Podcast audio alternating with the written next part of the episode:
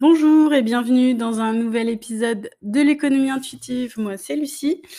Et aujourd'hui, on va parler de formation. Hier, j'ai une euh, de mes entrepreneurs que j'accompagne en ce moment qui, euh, souhaite lancer une formation en ligne euh, dans les trois prochains mois, puisque, comme je te disais la semaine dernière, les entrepreneurs que j'accompagne, je les accompagne sur une période de trois mois. Euh, et, donc elle, son objectif, puisqu'en début de coaching, on met en place euh, les objectifs qu'on souhaite atteindre au bout des trois mois. Donc là, son objectif, c'est dans trois mois, j'ai lancé une formation, elle est en ligne, j'ai fait toute la phase de vente et euh, je, sais comment ça fonctionne et je suis capable dans trois mois de mettre en place une deuxième formation. Et, donc, ce qui est intéressant, c'est toutes les questions que, les, les, personnes se posent quand elles veulent lancer une formation. Parce qu'en fait, euh, on se rend compte que ben, chacun voit le monde à sa façon euh, et, et, certaines personnes ont des informations qui sont fausses. Et, et parfois, on a aussi des euh, croyances qui sont fausses parce qu'on n'a pas assez d'informations. Je m'explique un peu depuis quelques années et euh, encore plus depuis euh, le premier confinement. On voit euh, pulluler un peu partout sur le web des entrepreneurs qui font de la publicité, notamment sur YouTube, en disant, alors je sais pas si tu as vu cette vidéo qui, avait pas mal circulé au printemps, euh, en gros, euh, je suis tellement milliardaire parce que euh, j'ai fait des, des, ventes sur Instagram, que j'ai une voiture décapotable, un vieux smoking du mariage de mon cousin, et je peux me permettre de boire du champagne et de balancer la coupe de champagne comme ça. Bon, ok, super. le problème de tous ces, ces blogueurs-là, c'est qu'en fait, ils, promettent un peu la lune mais il montre pas tout le travail qu'il y a eu derrière. Déjà, bon, on n'est pas entièrement sûr qu'il euh, a réussi ce résultat. Euh, et peut-être que c'est en faisant cette vidéo qu'il est en train d'atteindre ce résultat. Mais euh, on n'est pas sûr qu'il ait déjà atteint ce résultat. Et puis ensuite, juste le fait qu'il diffuse cette information, ça met des petites graines dans la tête des gens et ça fait euh, germer des fausses croyances, notamment que le dropshipping, c'est facile, que euh, vendre sur Internet, c'est facile, je peux être à la plage et j'ai juste à attendre que l'argent tombe sur mon compte en banque. Donc ça, c'est une chose. Euh, une autre des, des croyances que je croise souvent chez les entrepreneurs que j'accompagne, c'est en fait, ils, il, voit qu'une partie de la réalité. Donc, il y a plein de choses qu'il n'envisage pas. C'est-à-dire que, euh, par exemple, envisager d'être coach, mais de ne pas avoir un cabinet. Bon, bah, ça, c'est quelque chose qui est nouveau pour encore beaucoup de personnes en 2020. Euh, se dire, OK, je vais vendre une formation en ligne, mais je, euh, je vais tourner des vidéos et puis je vais les vendre. Et donc là, moi, je pose la question de l'ingénierie pédagogique qu'il y a derrière. Est-ce que tu t'es réellement posé la question de l'expérience client que tu veux faire vivre aux utilisateurs de ta formation? Et est-ce que le fait de télécharger trois vidéos euh, qui parlent de ton sujet, c'est suffisant pour faire avancer ton client du point A au point B? De quoi est-ce qu'il a le plus besoin pour avancer. Et donc là, il y a plein d'outils qui existent, plein d'outils pédagogiques et puis plein d'outils web qui vont répondre à des critères pédagogiques. Donc la première étape, ce que je propose, c'est d'abord de bien réfléchir à qu'est-ce que je souhaite apporter à mon client. Je souhaite l'amener au point B et pour ce faire, eh ben, il doit euh, avoir, euh, il doit passer par un certain nombre d'étapes. Et donc pour ça, est-ce que j'ai envie de lui parler directement, individuellement, collectivement? Euh, Donc est-ce que j'ai envie euh, de faire de la communication synchrone, asynchrone? Donc ça encore, il y a, beaucoup de personnes pour qui ces termes-là, c'est complètement flou. Alors synchrone, ça veut dire on est synchronisé, ça veut dire qu'on se parle en même temps. Asynchrone, ça veut dire j'enregistre et tu écouteras à un autre moment. Euh, individuel, ça veut dire bah, je parle qu'à une personne. Collectif, ça veut dire je parle à plusieurs personnes.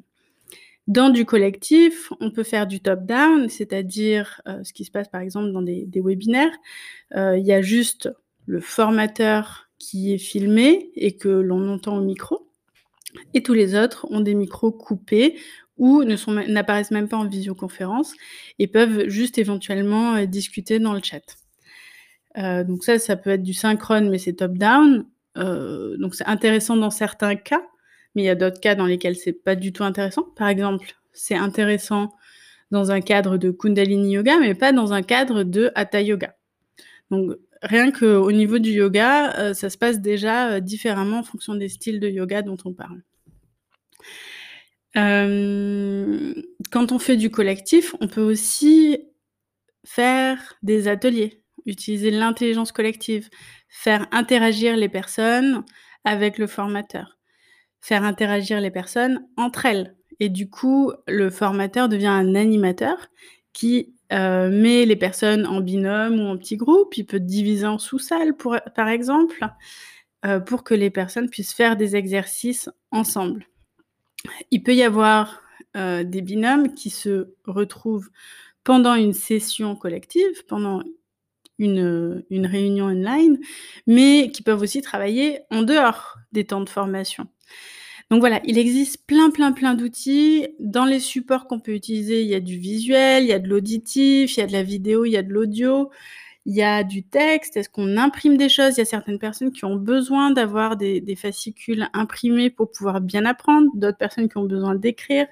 Il y en a qui ont besoin de voir, d'autres pour qui ça va trop vite.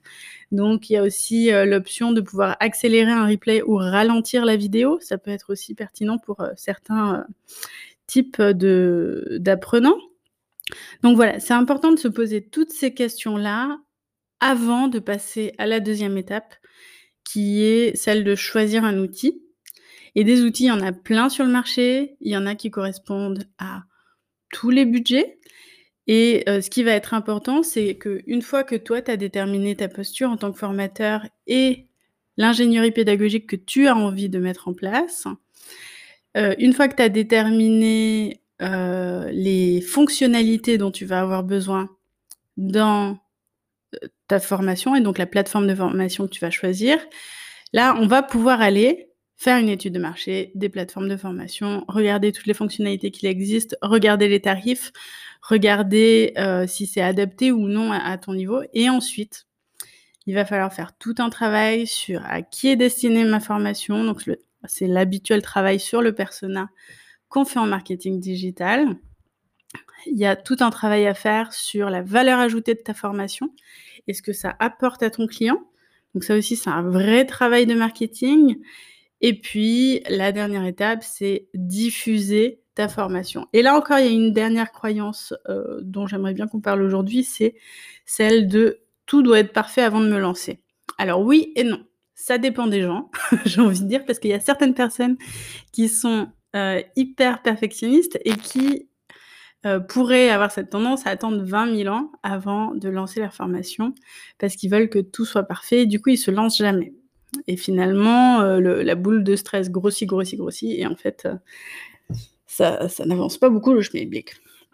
Il y a d'autres personnes qui se lancent un peu trop vite et qui ne se sont pas encore assez renseignées. Donc, il faut trouver toujours le, juste milieu entre les deux.